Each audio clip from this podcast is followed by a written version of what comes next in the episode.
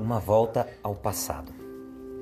Esses dias eu li uma postagem de uma amiga, algo que expressava um desejo de voltar ao passado.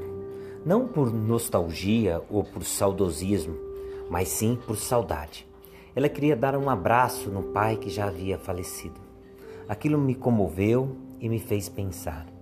Às vezes é preciso viver um pouco do passado para poder caminhar no presente. Eu gostaria de ir ao passado, não em definitivo, mas em uma viagem de encontro ao que eu não tenho mais, a não ser em memória. Uma viagem em busca de mim e dos outros que vivem em mim. Gostaria de beijar mais demoradamente minha avó, de jogar bola no quintal até mais tarde com meu irmão, de comer mais um pouco de muqueca de mamãe, de correr descompromissado em busca sei lá do que. Gostaria de sentir de novo o passado me arrepiando a pele e me acelerando o coração.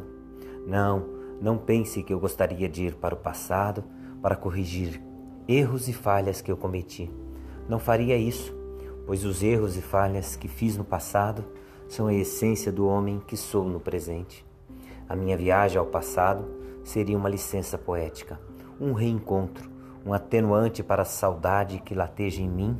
Queria mais uma vez dizer alguns eu te amo, apertar algumas mãos, dar mais algumas risadas, gritar gol dos santos e abraçar meu cunhado na Vila Belmiro.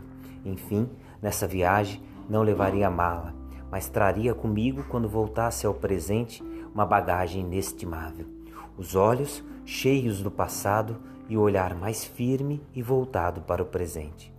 Portanto, se eu pudesse, como poeta, como historiador, e, como incorrigível romântico, voltaria ao passado, nem que fosse apenas por um abraço.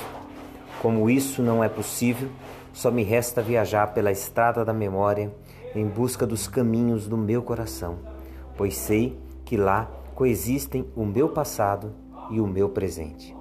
Fim Luciano Diniz.